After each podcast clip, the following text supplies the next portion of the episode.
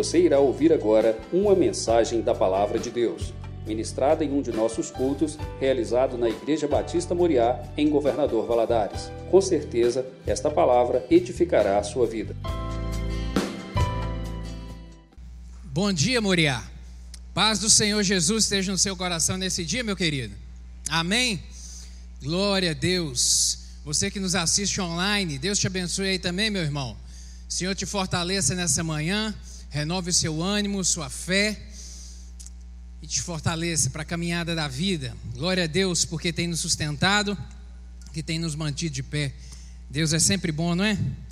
Deus é sempre bom, sempre maravilhoso, e por isso exaltamos o nome do nosso Deus, que tudo pode, que tudo faz, que tem estado com seu braço forte nos sustentando, que tem realmente nos fortalecido para a caminhada nos dias bons e nos dias maus, Ele tem sido Deus sempre, Ele nunca deixa de ser Deus.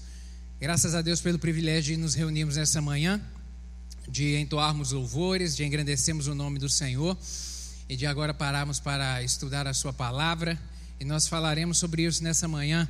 Pode soltar aí, varão. Deus está no controle de tudo, amém? Está no controle de tudo na sua vida?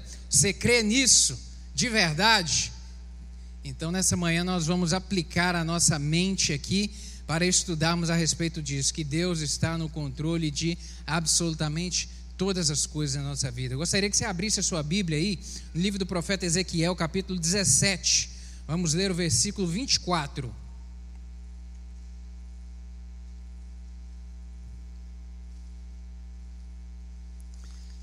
Profeta Ezequiel, capítulo 17, verso 24.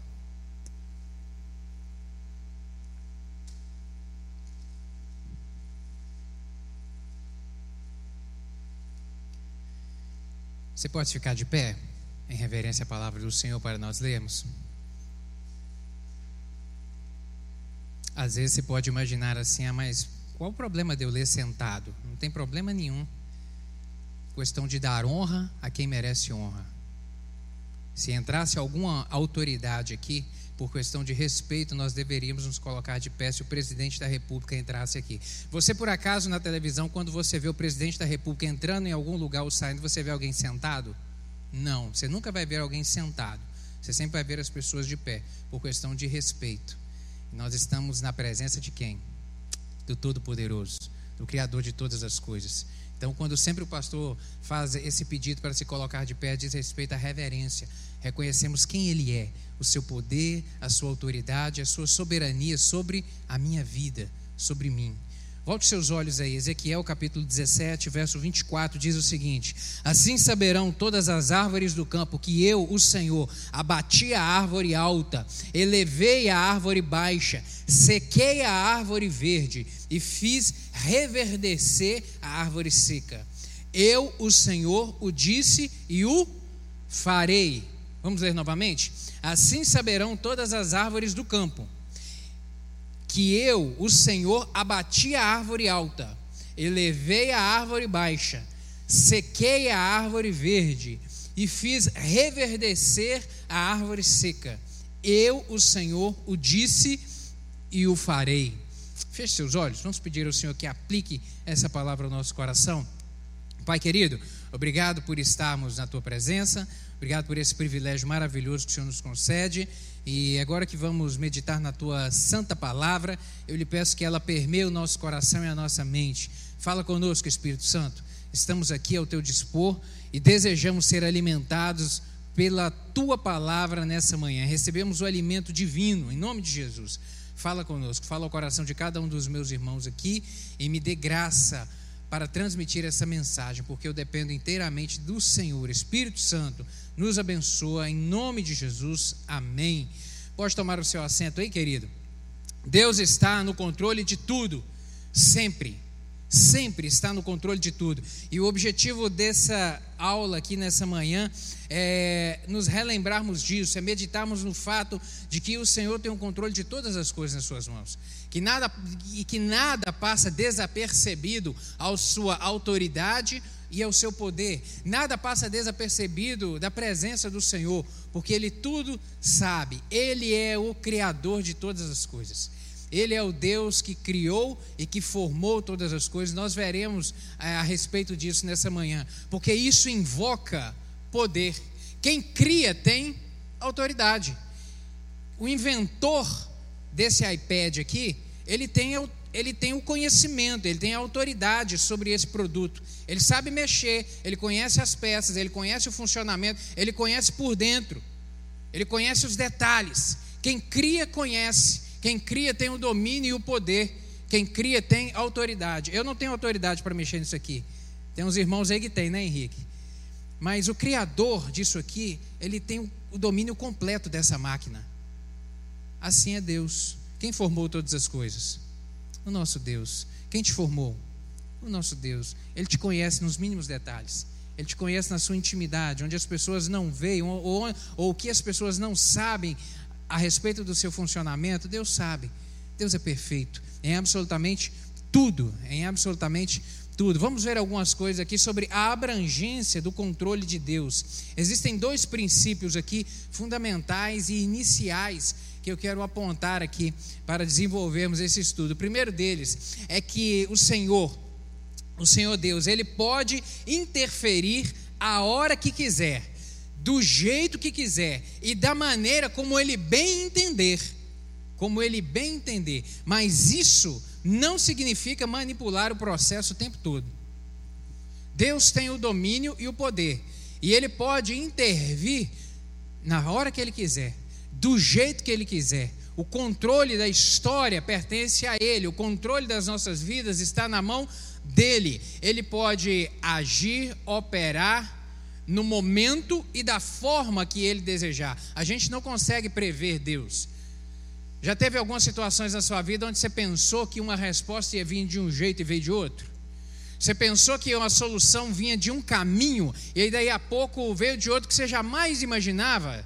Assim é Deus. Ele intervém no momento dele e da forma como ele quer agir. Mas isso não significa que ele manipula o processo o tempo todo. Isso não significa que as coisas estão predeterminadas a acontecerem. Não é assim. Às vezes a gente confunde a questão do controle e do poder a respeito de predeterminação. Ah, não, Deus estabeleceu que ia ser dessa maneira. Não, não é bem assim. Por quê? Porque ele nos dá algo chamado livre-arbítrio livre-arbítrio de escolha. E, e o livre-arbítrio significa eu pautar a minha vida da maneira que eu desejar. O livre-arbítrio ele se refere sobre todas, ele abrange todos os aspectos da nossa vida. Você tem livre-arbítrio na sua área espiritual para escolher se deseja caminhar com Deus ou não.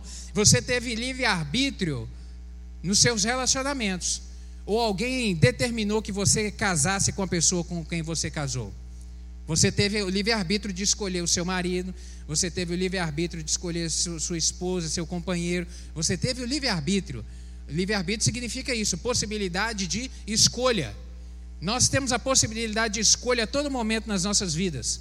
Todo momento. Se eu vou entrar, com quem eu vou negociar, com quem eu vou fazer uma parceria, com quem eu farei uma sociedade. Nós, hoje, nós estamos, por exemplo, num processo eleitoral. Muitos irmãos nossos aqui estão participando desse processo eleitoral, trabalhando. Nós vamos escolher hoje a autoridade pública dos próximos quatro anos. O voto é de quem? É meu e é seu. Nós temos o poder da escolha. Agora, Deus controla isso tudo. Deus tem o poder de controlar é, no sentido de levantar ou derrubar quem Ele quiser? Sim. E nós vemos isso aqui na palavra do profeta Ezequiel.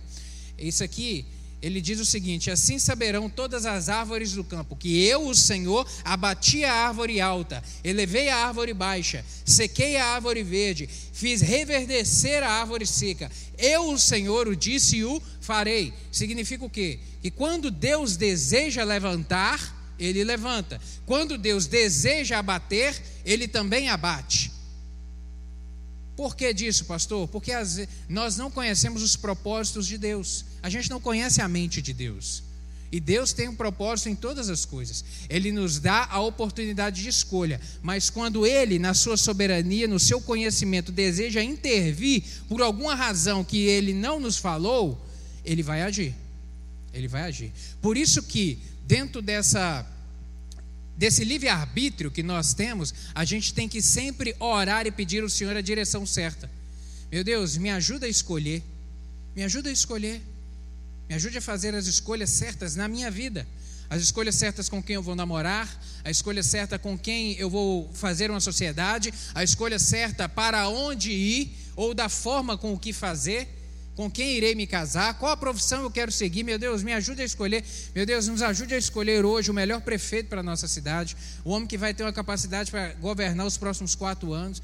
Ó Deus, que será que, que seja um governo abençoado, um governo próspero, um governo onde a cidade possa avançar. Direção do Senhor. Por isso temos que clamar sobre essa direção o tempo todo. Então Deus ele tem o poder de intervir, mas ele não manipula o processo porque ele nos dá esse livre arbítrio. E uma outra afirmação é essa, é de que Deus está no controle de todo o universo, incluindo o mundo, incluindo anjos, incluindo demônios e incluindo também o próprio Satanás. Ele não é dono do seu nariz. Ele não é dono do seu nariz. Deus governa sobre tudo. Ele só age até onde Deus permitir. Lembra da vida de Jó? Lembra do exemplo que está registrado no livro dele, capítulo 1 e capítulo 2 do seu livro? Ele agiu somente até onde Deus estabeleceu o limite. Você acha que, que Satanás queria agir só até ali ou ele queria pisar na cabeça e matar Jó? Ele queria aniquilar. Ele veio para matar, roubar e destruir. Ele veio para nos aniquilar. Mas ele só age até onde Deus estabelece. Olha, desse limite aqui você não passa. Desse limite você não toca. Por quê? Porque a autoridade o poder está nas mãos do nosso Deus. Salmo 119, verso 91, diz o seguinte: Conforme os teus juízos, conforme os teus juízos, assim tudo se mantém até hoje, porque ao teu dispor estão todas as coisas. Ao teu dispor estão todas as coisas. O Senhor tudo controla, o Senhor tudo dirige. Lucas capítulo 4, verso 36, diz o seguinte: E veio espanto sobre todos, e falavam uns com os outros, dizendo: Que palavra é esta? Que até aos espíritos imundos manda com autoridade e poder, e eles saem. Esse evento aqui foi no início do ministério de Jesus Cristo ali em Cafarnaum. Um dos primeiros momentos onde ele entra no templo e ali é um, um demônio se manifesta na vida de uma pessoa e Jesus, na mesma hora, manda determina que ele saia.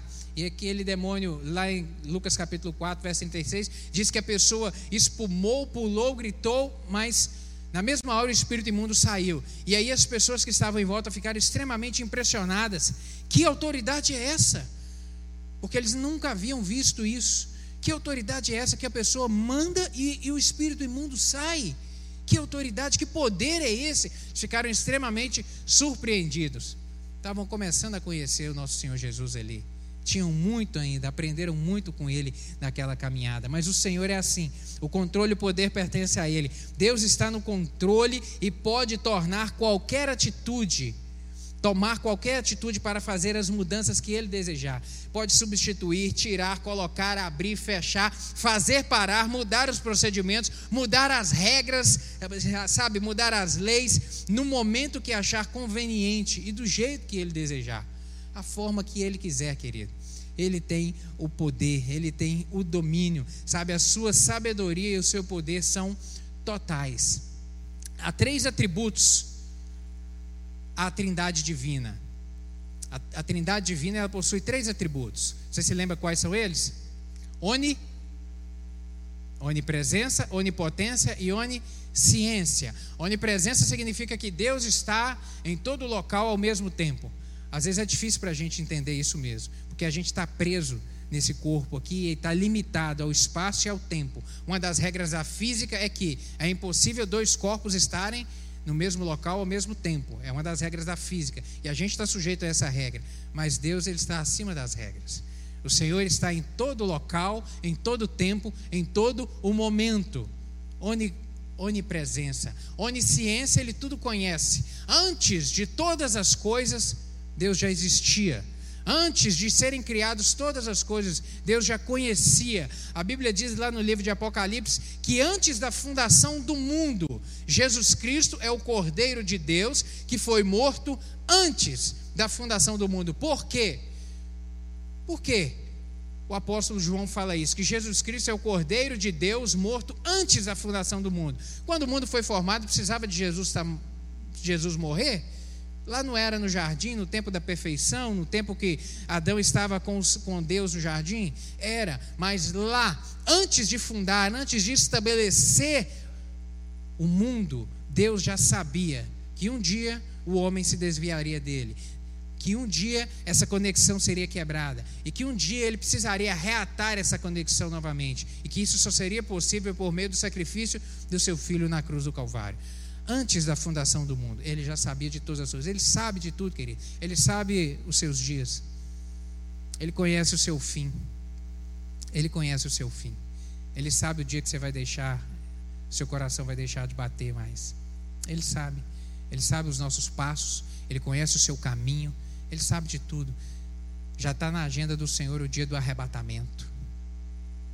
Glória a Deus por isso. O dia que Ele virá nos buscar, Ele já sabe de tudo. Não existe nada que aconteça fora que pegue o Senhor de surpresa. Não existe nada. Ele conhece absolutamente todas as coisas. Onisciência, onipresença e onipotência. Onipotência porque todo poder pertence a ele. A Trindade divina possui esses três atributos, esses três atributos. Ele também possui o controle do mundo espiritual. Vamos ver aqui algumas coisas, alguns aspectos aqui do controle do mundo espiritual. Quando se fala de controle espiritual, estão incluídos aí todos os espaços, estão incluídos espaços, principados e potestades. O Senhor Deus está realmente no controle de todas as coisas. Todas as ações do inimigo também estão sob o controle do Senhor. A queda de Lúcifer registrada o que o profeta Isaías faz referência a ela. A queda de Lúcifer deu-se pelo fato dele querer ser superior a Deus. Ele queria subir e assentar no lugar do trono do Senhor. Ele era um anjo, um anjo de luz criado pelo Senhor, um anjo com autoridade nas regiões celestiais, e ele desejou, seu coração se corrompeu e ele desejou a posição de Deus. E a Bíblia diz através do profeta Isaías que Deus o lançou na terra, que é a estrela que caiu na terra. E ele, e não somente ele, ele com todos aqueles ao qual ele conseguiu arrebanhar. E a Bíblia diz que foi um terço dos anjos do céu. Um terço dos anjos do céu foram arremessados, foram lançados do céu, foram retirados do céu, retirados da presença do Altíssimo, retirados da presença do Senhor, porque se rebelaram contra Deus. Foi expulso realmente do céu com todos ali os seus seguidores. E aí a Bíblia faz menção a principados. Essa palavra é, tem a origem em um termo grego que significa o primeiro, que significa também governo, que significa, ou seja, poder.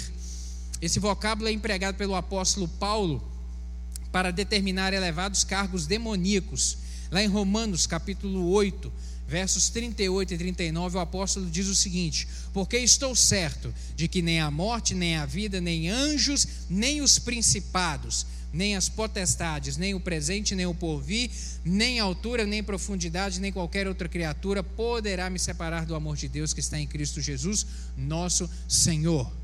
Percebeu que ele fez referência específica a três coisas aqui. Ele fez referência a anjos, ele fez referência a principados e ele fez referência a potestade. Em 1 Coríntios capítulo 15, verso 24, ele vem dizer também: "E então virá o fim, quando ele entregar o reino ao Deus Pai, quando houver destruído todo principado, bem como toda potestade e poder." Essa mesma palavra é encontrada em, diversos outros textos bíblicos para falar de posições espirituais mais elevadas. Querido, o mundo espiritual ele é hierarquicamente organizado.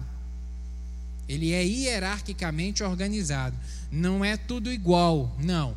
A própria Bíblia faz referência a anjos, querubins, serafins, arcanjos, são figuras diferentes de seres espirituais.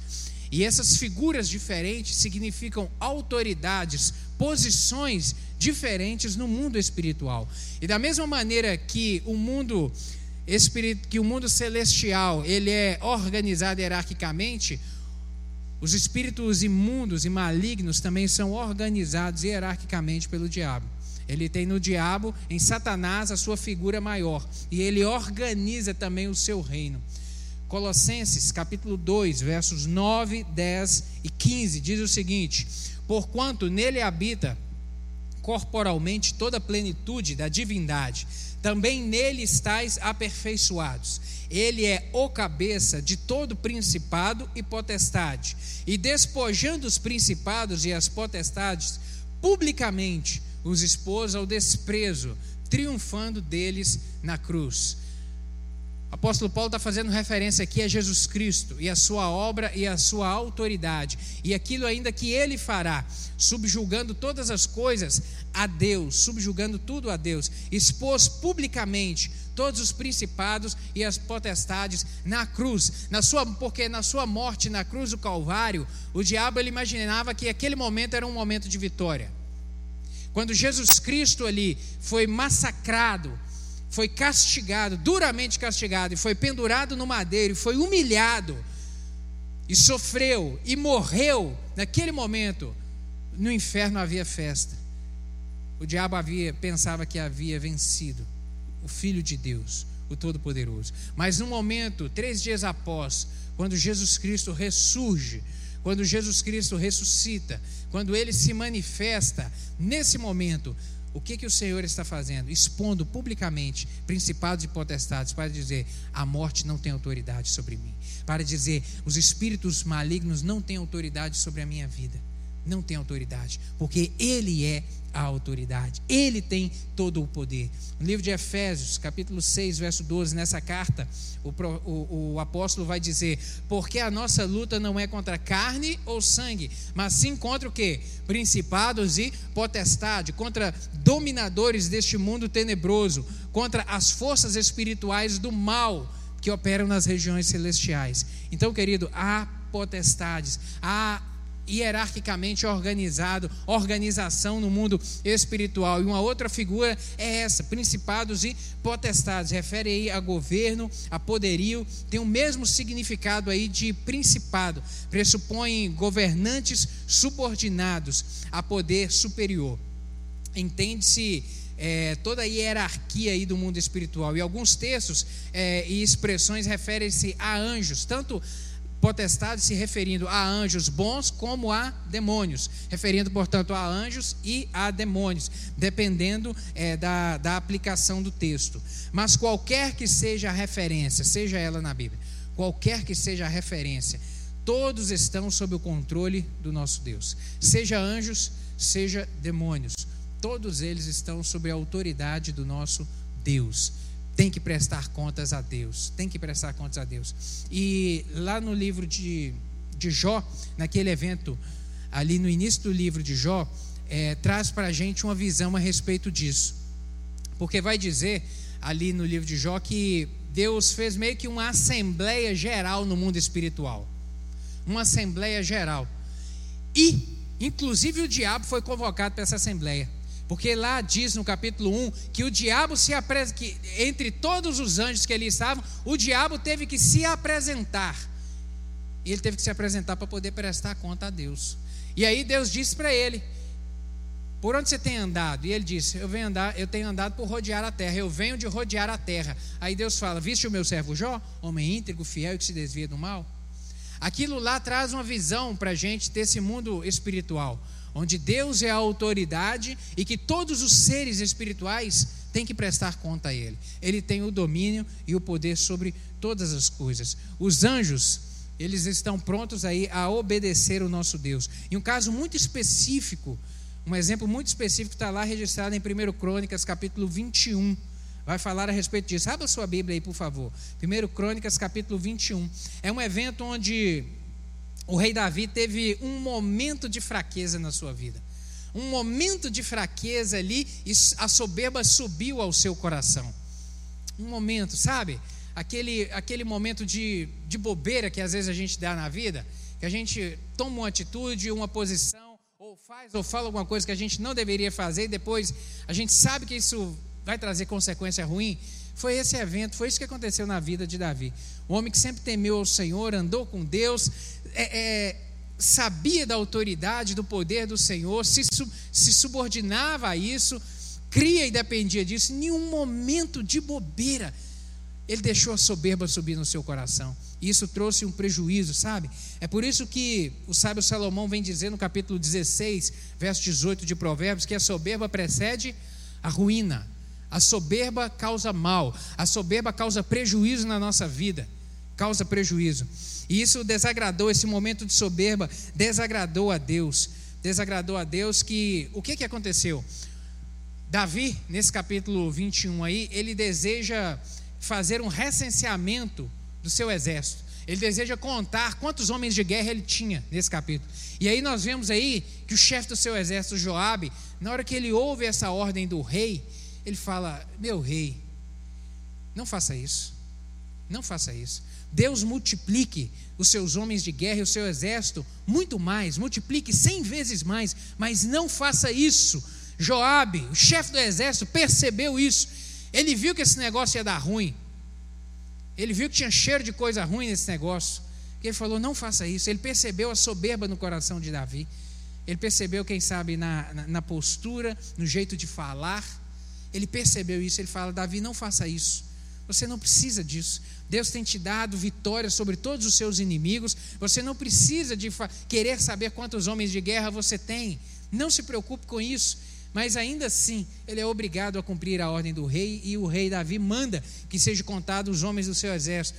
E ele faz ali todo esse, esse recenseamento. E a Bíblia diz nesse capítulo 21 que isso desagradou a Deus, porque ele viu a soberba.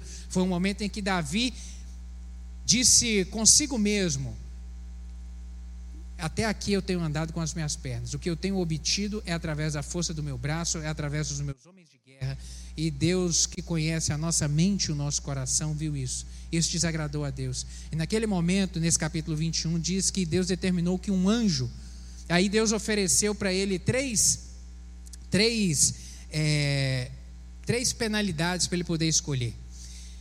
Deus, o profeta vai até ele e Deus fala com ele: Olha, Davi, isso desagradou a Deus. E Deus manda te dar a oportunidade de você escolher três penalidades. Você pode escolher três anos de fome sobre a terra, você pode escolher três meses fugindo dos seus inimigos, seus inimigos te perseguindo e te massacrando, ou você pode escolher três dias de peste na terra. Três dias de peste. E aí ele fala: Olha, caia eu na mão de Deus e não na mão dos homens. Caia eu na mão de Deus e não na mão dos homens. E nesse momento, então, Deus determina que um anjo da morte passe e comece a matar em Israel, a destruir Jerusalém. E nesse momento esse anjo imediatamente obedeceu essa ordem do Senhor. Mas, e aí é que está uma grande diferença na vida de Davi. Era um homem que temia a Deus. E quando errava, reconhecia o seu erro. E tinha rapidez em pedir perdão e voltar e se consertar com Deus. E ele se conserta com Deus verso 14 e 15 desse capítulo, diz assim: Então Deus enviou, então enviou o Senhor a peste a Israel, e caíram de Israel 70 mil homens. Enviou Deus um anjo a Jerusalém para a destruir. Ao destruí-la, olhou o Senhor e se arrependeu do mal, e disse ao anjo destruidor: Basta, retira agora a mão. O anjo do Senhor estava junto à eira de Omã, o Jebuseu. Basta e imediatamente o anjo parou. O anjo teve que guardar a sua espada. Por quê? Os seres celestiais estão subordinados à autoridade do nosso Deus. Deus tudo controla, Deus tudo dirige, Deus controla o universo. Isaías, o profeta, no capítulo 45, verso 12, ele vai dizer a respeito disso: Eu fiz a terra e criei nela o homem eu fiz a terra e criei nela o homem. As minhas mãos estenderam os céus, e a todos os seus exércitos dei minhas ordens. Deus tudo controla, meu querido. E é maravilhoso quando a gente vai vendo através da ciência a confirmação dessas coisas. A ciência hoje, através dos, dos, telescópios, através dos satélites que estão no espaço, que fotografam o universo, a ciência hoje comprova que esse imenso planeta que a gente vive, que a gente não tem assim a, consegue imaginar a abrangência dele na nossa mente, não passa de uma poeira no universo. Já imaginou isso? Que esse mundo desse tamanho que a gente vive não passa de uma poeira, um grãozinho de poeira insignificante no tamanho do universo. Isso é controlado por quem isso tudo? Deus, Deus todos os planetas, asteroides, estrelas. Quem governa e controla isso tudo? Deus. Quem coloca ordem nisso tudo? Por que, que tudo não fica batendo, se chocando e se explodindo? Porque Deus governa tudo. Deus estabelece a rotação Deus estabelece os movimentos, Deus controla tudo, tudo, tudo, tudo, absolutamente tudo. Isso é maravilhoso demais. A gente vai vendo a ciência comprovando essas coisas. O oceano, essa imensidão de água, por que, que o oceano não engole a terra? Por que, que todos os dias a gente vê o movimento do mar? Que ele de manhã está lá e depois, na hora do almoço, ele já está cá em cima na terra. Por que, que ele não termina de engolir e passar por cima de tudo? Porque Deus estabelece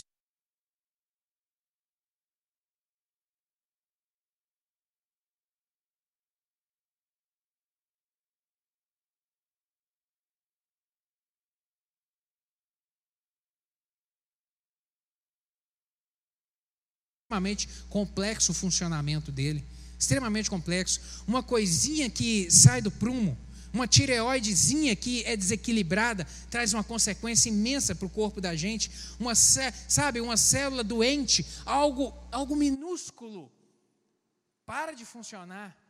Meu Deus, traz uma consequência tremenda. É extremamente complexo o funcionamento dessa máquina. E quem controla isso tudo? Deus.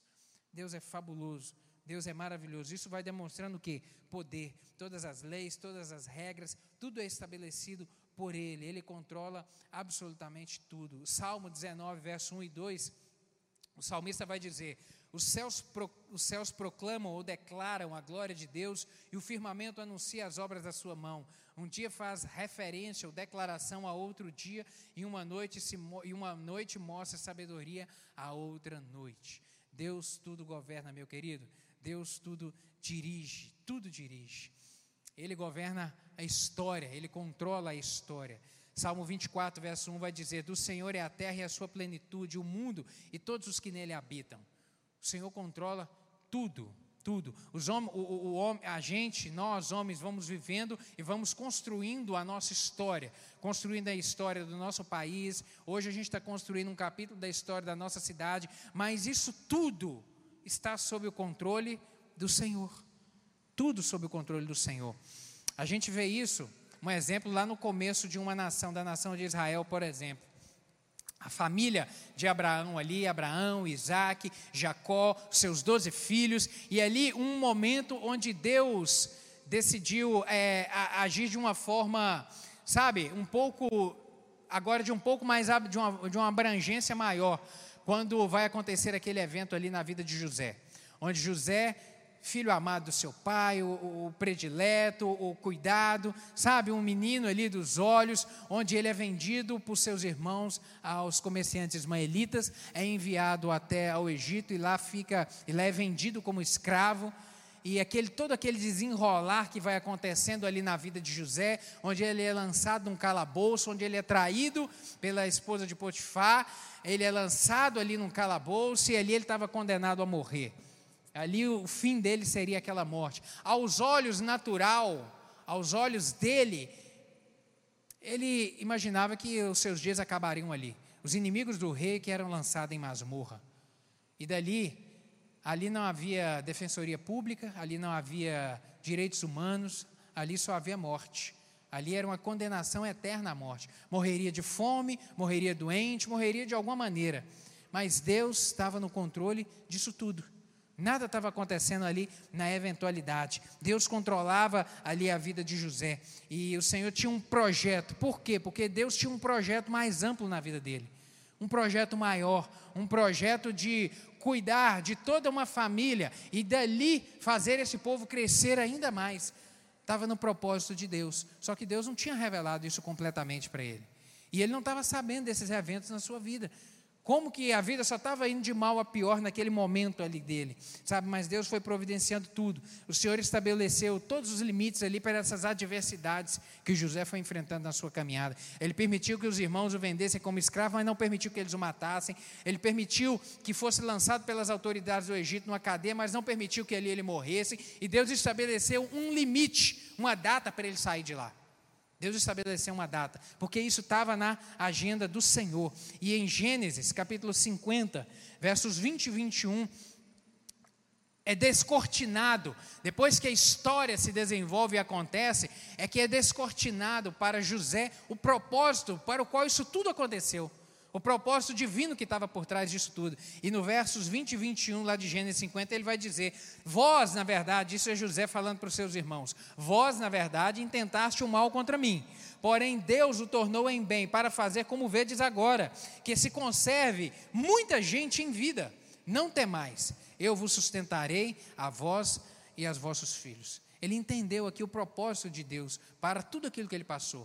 Deus queria transformar ele no primeiro ministro do Egito, mas ele não pertencia a esse povo, ele não sabia a língua desse povo, ele não sabia da cultura desse povo. O que, que Deus tinha que fazer? Colocar José lá dentro. Como que Deus ia colocar? Foi a forma como Deus escolheu, foi essa daqui. Mas Deus estava no controle de tudo, no controle de tudo. Sabe, querido, o que, que a gente aprende com isso? Continue confiando na soberania e controle de Deus, mesmo que as coisas estejam dando errado. Mesmo que as coisas estejam dando errado na sua vida, que você não consiga compreender o porquê que isso está acontecendo, descanse no Senhor. E às vezes parece que é assim, né? Umas coisas vão, vão desencadeando umas, uns efeitos colaterais na vida da gente, que a gente não consegue entender porquê. Parece que o carro está indo de ladeira abaixo. Meu Deus, por que está acontecendo esse turbilhão de coisa na minha vida? Vem, vem uma dificuldade financeira, vem um problema de saúde, sabe? Às vezes a vida estava indo tudo bem, tudo tranquilo, de uma hora para outra começa a acontecer um monte de coisa diferente. Às vezes a sua vida está assim hoje. Às vezes você está passando por isso hoje, não conseguindo entender por que está desencadeando esse monte de efeito colateral na sua vida? Quando você estava imaginando que tudo estaria indo bem, sabe? Foi surgindo um monte de coisa. Nesse momento, mesmo que as coisas estejam dando errado, querido, continue a confiar no Senhor. Ele não perdeu o controle. Ele não perdeu o controle. Sabe, querido, o propósito de Deus, ele é sempre perfeito e é melhor. O propósito de Deus é perfeito e é melhor do que a sua vontade. Melhor do que a sua vontade. Creia nisso. Creia nisso. Coríntios, 1 Coríntios capítulo 2, verso 9, uma palavra do apóstolo que vai dizer: Mas, como está escrito, nem olhos viram, nem ouvidos ouviram, nem jamais penetrou ou jamais subiu ao coração do homem o que Deus tem preparado para aqueles que o amam. Você ama a Deus?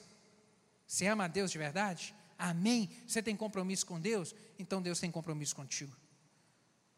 Vamos passar por um momento difícil? Vamos. Vamos enfrentar as tribulações da vida? Vamos, mas o que nos fortalece é isso, é sabermos que não estamos sozinhos nessa caminhada, que Deus está comigo, Deus está contigo.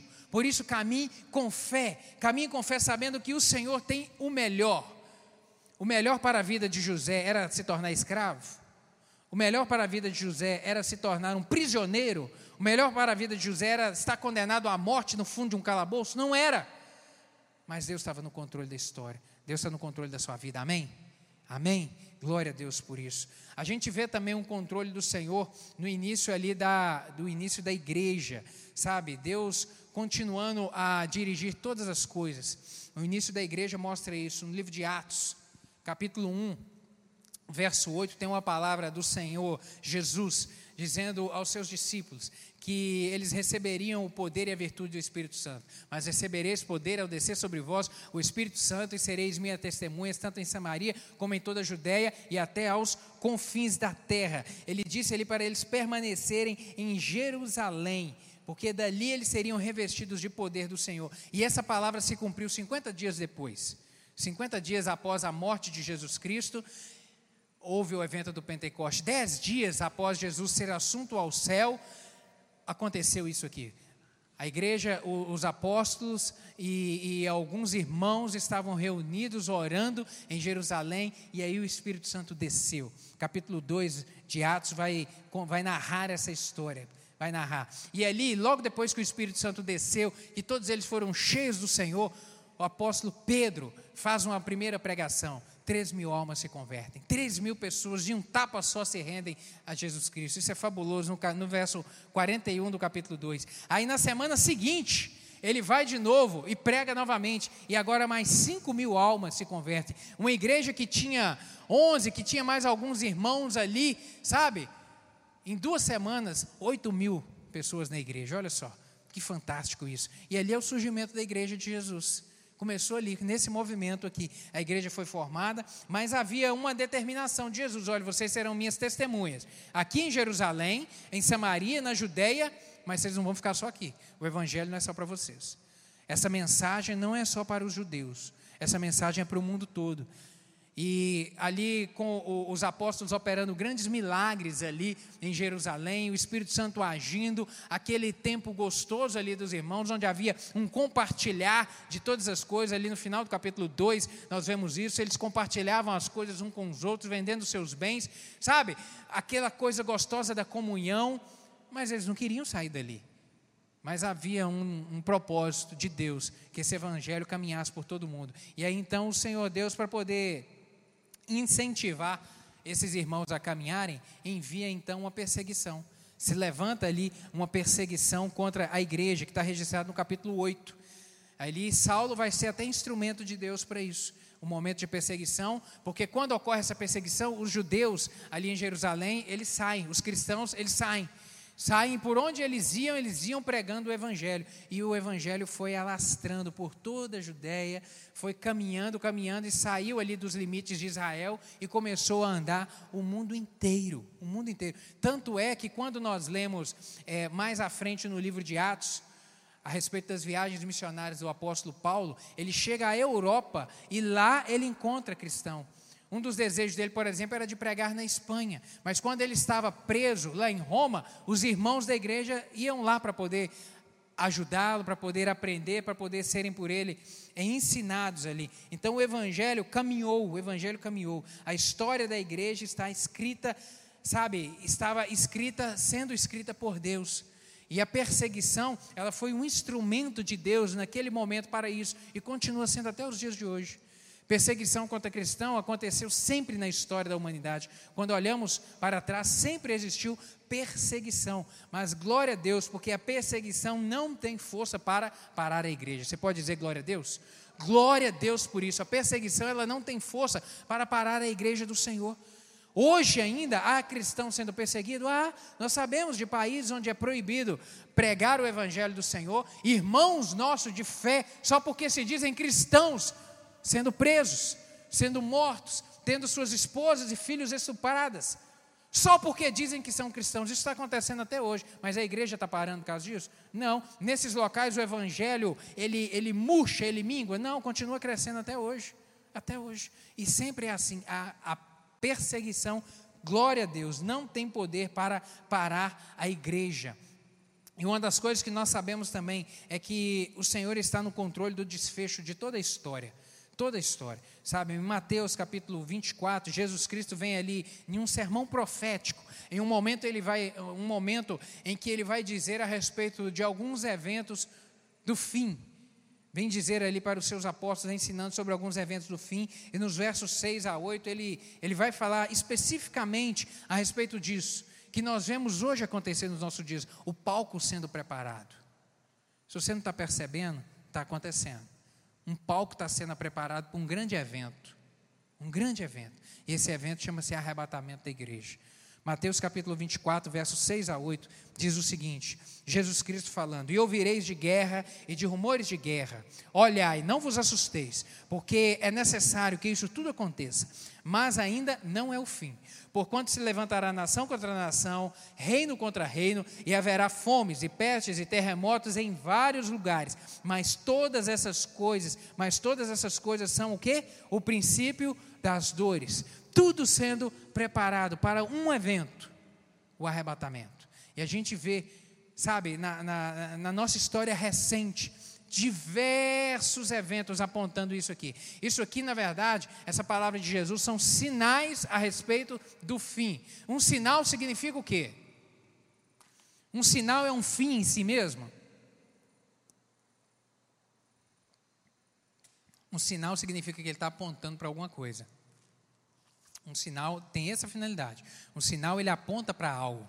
E Jesus Cristo disse aqui nesse, nesse sermão profético, sinais, é, é, coisas que indicariam que o fim estava próximo. Seus discípulos perguntaram: quando essas coisas vão acontecer?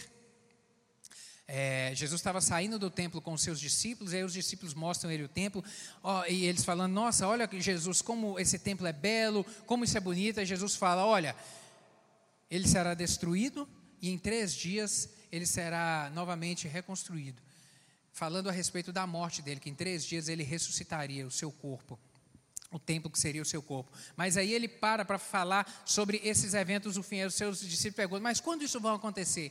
Aí ele diz o seguinte: agora eu vou mostrar para vocês então algumas coisas que vão, que vão apontar para é, é, quando isso vai acontecer. E aí ele começa a falar sobre guerra, rumores de guerra, isso aqui tudo. Que são coisas que apontam para o nosso tempo agora presente. Porque quando a gente vê, a plenitude dos tempos está se consumando. Por quê? Porque esses eventos estão todos acontecendo. Guerra, fome, acontecendo no mundo. Quando jamais imaginou o que a gente está vendo acontecer aqui nos nosso, nossos irmãos aqui do lado dos argentinos? A gente ficou escandalizado vendo isso essa semana, de pessoas desenterrando alimento estragado para comer, por causa da fome. Por causa da fome. Olha como os eventos estão acontecendo, a sequência das coisas tão rápido acontecendo os sinais tão rápido acontecendo. Sabe, querido, esse sinal que a gente vive agora da pandemia, mais evidente do que isso, impossível, impossível, mas está na agenda de Deus. Desde o início do mundo, o Covid já estava na agenda de Deus, e é maravilhoso a gente saber disso demais pestes. A gente é maravilhoso a gente saber que Jesus nos alertando a respeito disso. Olha, quando essas coisas surgirem, quando você vê essas coisas acontecendo, esteja atento, porque o fim está próximo. E qual é esse fim? O arrebatamento da igreja do Senhor. Esse é o fim, o arrebatamento da igreja do Senhor, quando nós daqui seremos retirados. É o início, na verdade, do fim, porque aí vai começar o evento da grande tribulação seguindo ali sete anos de grande tribulação, três anos e meio de paz, três anos e meio de guerra, de confusão, para também um propósito por trás disso tudo, que são os judeus reconhecerem Jesus Cristo como Messias. Serão apertados, apertados, apertados, até que reconheçam que precisam de Jesus. E nesse momento é que acontecerá a segunda vinda de Jesus Cristo, quando ele vai pisar no Monte das Oliveiras e vai pelejar e vai trazer libertação para o povo judeu, ali no final da grande tribulação. Mas a gente vê que o corona estava na agenda de Deus. Não se assuste por conta disso. Ah, vai vir uma segunda onda, uma terceira onda, meu querido, quantas vierem eu não sei, mas uma coisa eu sei, Deus está no controle disso tudo. Amém? Deus está no controle disso tudo, então não tenha medo. Não deixe temor vir ao seu coração. Na verdade, isso tem que ser para a gente, cristão, motivo de alegria, porque a gente está vendo se cumprir. Ah, o sofrimento, a alegria? Não, a alegria no fato. A Bíblia está se cumprindo nos seus dias. Olha só que privilégio. Que privilégio nos nossos dias a gente saber que Jesus Cristo pode voltar a qualquer momento. A qualquer momento está tão mais perto do que nunca. Deus está sempre no controle. Deus está sempre no controle. Deus controla a nossa existência. Sabe? Salmo capítulo Salmo 39, versículos 13 e 16 vai falar a respeito da nossa formação, que antes quando a gente era informe, Deus já conhecia-nos. Tu criaste o íntimo do meu ser e me teceste no ventre da minha mãe. Os teus olhos viram o meu embrião.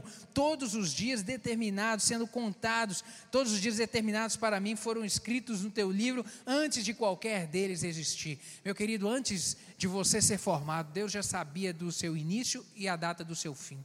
Deus já sabe do final dos nossos dias, Ele controla isso tudo, é maravilhoso a gente perceber isso, que o Senhor tem um controle dos mínimos detalhes da nossa vida dos mínimos detalhes. Mateus capítulo 10, verso 30, vai dizer: E quanto a vós outros, até o cabelo da vossa cabeça estão contados. É maravilhoso demais. Nenhum é mais fácil de contar os cabelos, né? Porque já tem menos. Mas ainda quando tem menos, Deus sabe de todos eles. Deus conhece todos eles. Ele te conhece na sua intimidade, na sua intimidade. Quando, agora vamos ver aqui alguns aspectos sobre quando Deus está no controle, o que, que sucede em relação a isso. Nós temos inúmeras razões para louvar e engrandecer o nome do nosso Deus. Quando a gente percebe esse controle esse essa autoridade sobre as nossas vidas. Atos capítulo 17, verso 28 vai dizer: Pois nele vivemos e nos movemos e nele nós existimos. Através dele é que vivemos, movemos e existimos, ou seja, está se referindo ao poder do Senhor, controle do Senhor, sabe? Ele sustenta todas as coisas através do seu poder. Hebreus capítulo 1, verso 3 vai dizer: Ele que é o resplendor da glória, a expressão exata do seu, do seu ser, sustentando todas as coisas pela sua palavra.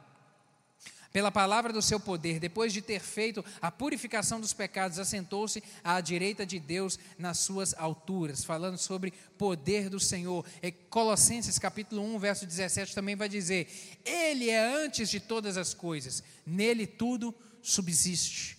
A palavra do Senhor confirma os seus feitos e o seu poder em diversas passagens em diversas, vem invocando a autoridade e o poder do Senhor, declarando isso. E o apóstolo Paulo vai enaltecer esse poder do Senhor em Romanos capítulo 11, versos 36, 33 a 36, quando ele vai dizer: "Ó profundidade das riquezas, tanto da sabedoria como do, da ciência ou do conhecimento de Deus.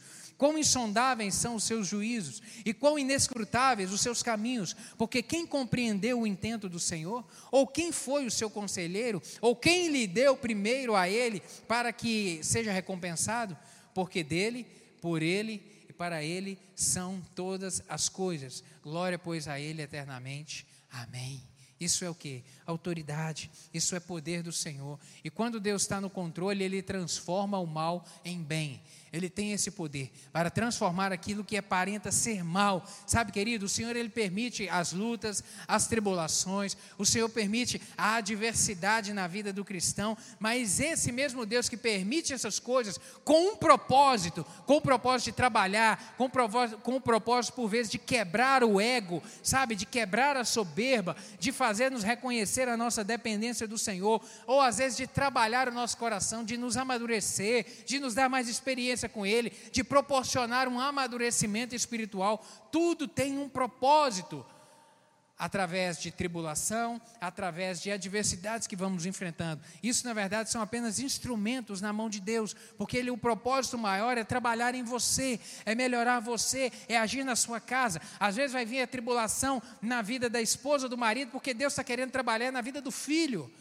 Ou às vezes vem na vida de um porque é propósito do Senhor trabalhar na vida do outro. Porque no momento da adversidade, às vezes vamos nos unir, vamos buscar mais ao Senhor, vamos assumir um compromisso maior com o Senhor. É Deus trabalhando para o seu propósito ser cumprido.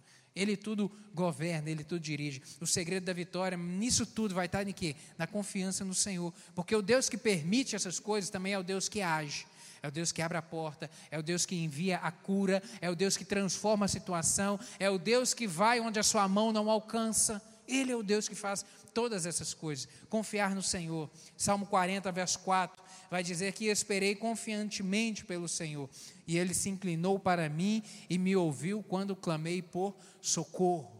Glória a Deus por sabermos que ele responde a nossa oração. E algo que percebemos também quando Deus está no controle é que Sua palavra opera milagres. Deus é Deus que controla tudo, que dirige tudo. Mateus capítulo 8 vai dizer, contar ali nos versos, é, no início do capítulo 8, versos 5 a 8, a história daquele centurião que procurou a Jesus pedindo que curasse o seu servo que estava enfermo. Ele vem e fala: Deus, Jesus, não precisa que o Senhor vá até a minha casa, basta uma palavra do Senhor.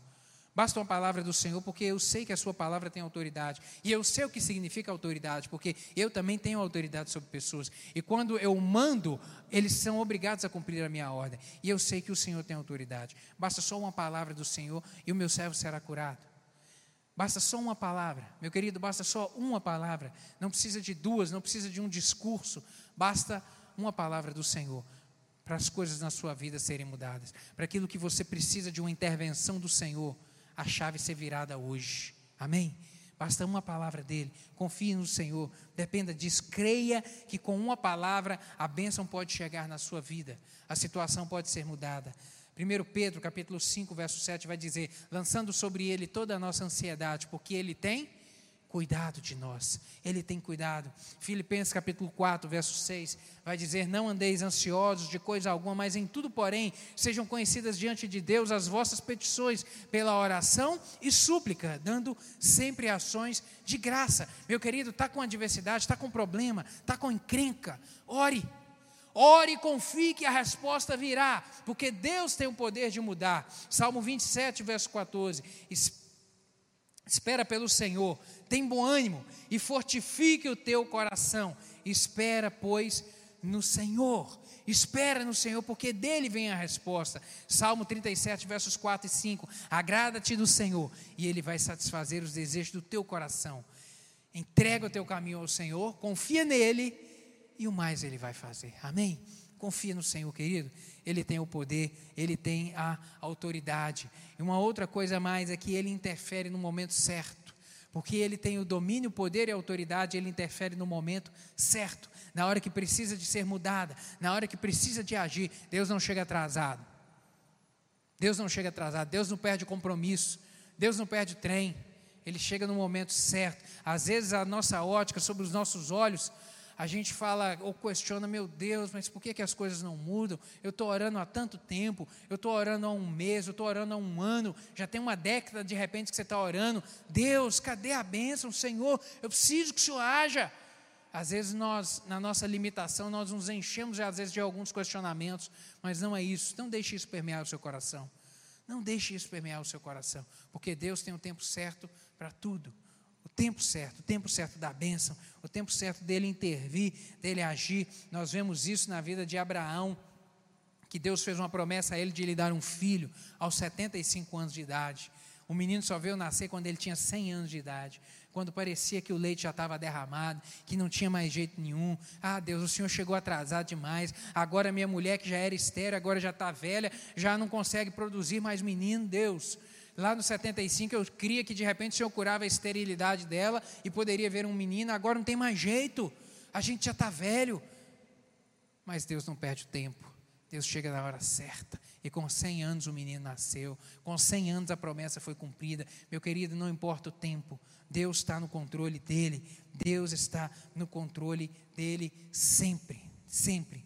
Aguarde o momento certo louvando ao Senhor sabe? Aguarde o momento certo confiando no Senhor. Aguarde o momento certo crendo na resposta. Aguarde o momento certo esperando com paciência no Senhor, esperando pacientemente. Isso não significa paciência é uma ação passiva, mas é uma uma, um, uma postura ativa de exercer a paciência, de falar: Deus, eu estou confiado no Senhor, Deus, eu não vou ficar afoito, Deus, eu não vou ficar estressado, Deus, eu não vou querer é, resolver do meu jeito, mas eu vou continuar confiando que a resposta do Senhor virá no tempo certo. Eclesiastes capítulo 3 vai dizer isso: que há tempo para todas as coisas, tempo para todas as coisas, meu querido.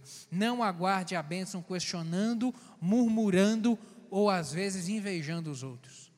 Não aguarde. O tempo de se esperar realmente não é fácil. A gente não gosta de esperar.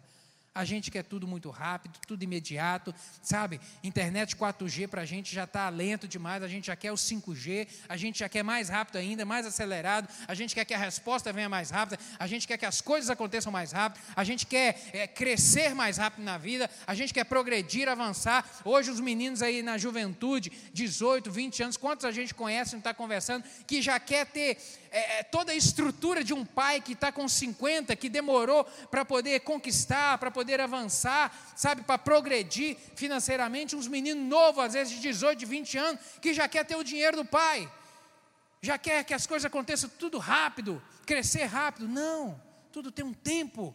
Mas é esse momento que a gente vive de querer acelerar as coisas. Tudo tem um tempo, tenha paciência, não aguarde a bênção questionando, não aguarde murmurando, não aguarde às vezes invejando o que o outro tem, o que está acontecendo na vida do outro, mas aguarde confiando, amém, meu querido? Aguarde confiando, Deus conhece todas as coisas. Isaías capítulo 43, verso 13: Ainda antes que houvesse dia, eu era, diz Deus, e nenhum há que possa livrar alguém das minhas mãos. Agindo eu, quem impedirá? Agindo eu, quem impedirá? Quem pode impedir um agir do Senhor? Aguarde confiante a sua bênção, meu querido. Ela chegará. Você pode dizer amém? Você pode dizer glória a Deus. Aguarde confiante a bênção do Senhor. Aguarde confiante. Deus sabe o momento. Deus está vendo a sua angústia. Às vezes você fica com o coração sobressaltado. Porque alguns questionamentos, por que, que Deus está permitindo isso? Oh Deus, quando será? Quando o Senhor vai agir? Querido, descanse. A bênção chegará no momento certo. Deus não erra, Deus não chega atrasado. Ele tem o domínio e o poder de todas as coisas na sua vida. Creia nisso, confie nisso, aguarde com confiança. A bênção vai chegar no momento certo. Amém. Vamos orar? Vamos nos colocar de pé? Queria orar contigo nessa hora.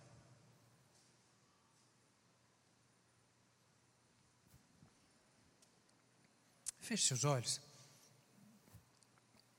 Adversidades nós enfrentamos sempre nas nossas vidas. Momentos difíceis, momentos de aperto, e nós sempre desejamos um agir do Senhor nas nossas vidas. Nós precisamos disso. Precisamos e nós cremos e nós clamamos sempre. Eu não sei se você chegou aqui nessa manhã precisando do agir do Senhor.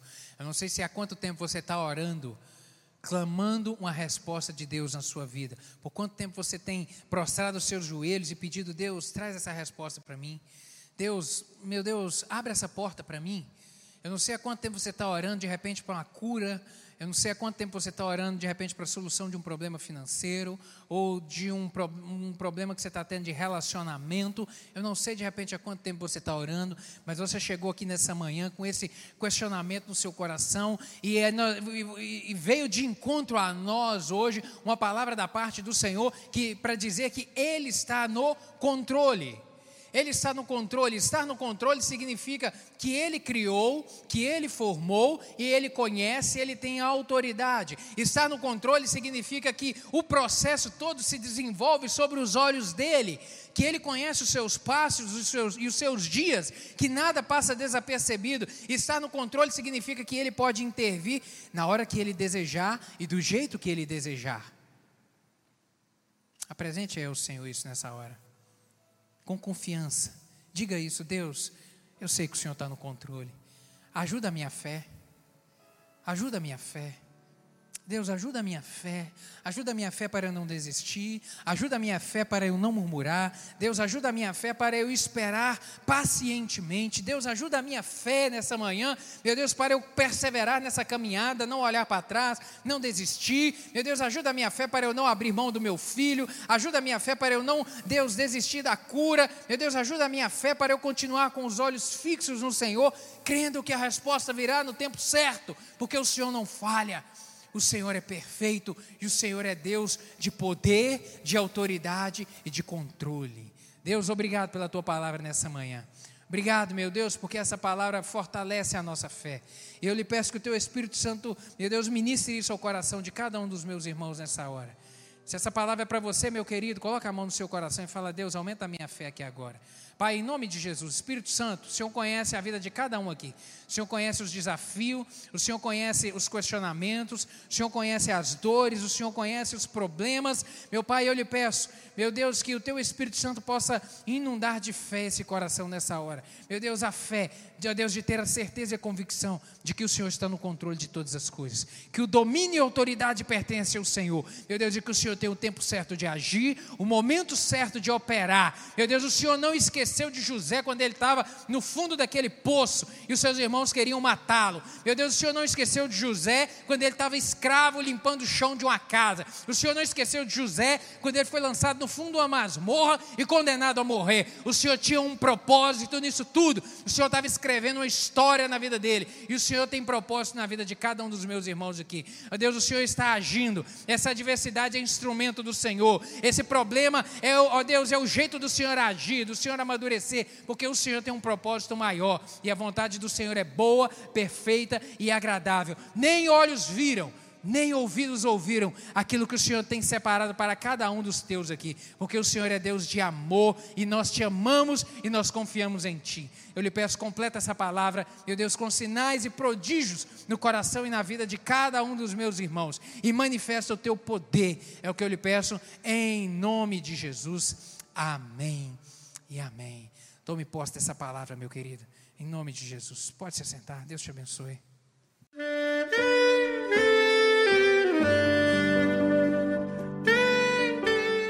Querido amigo, Deus se interessa por você.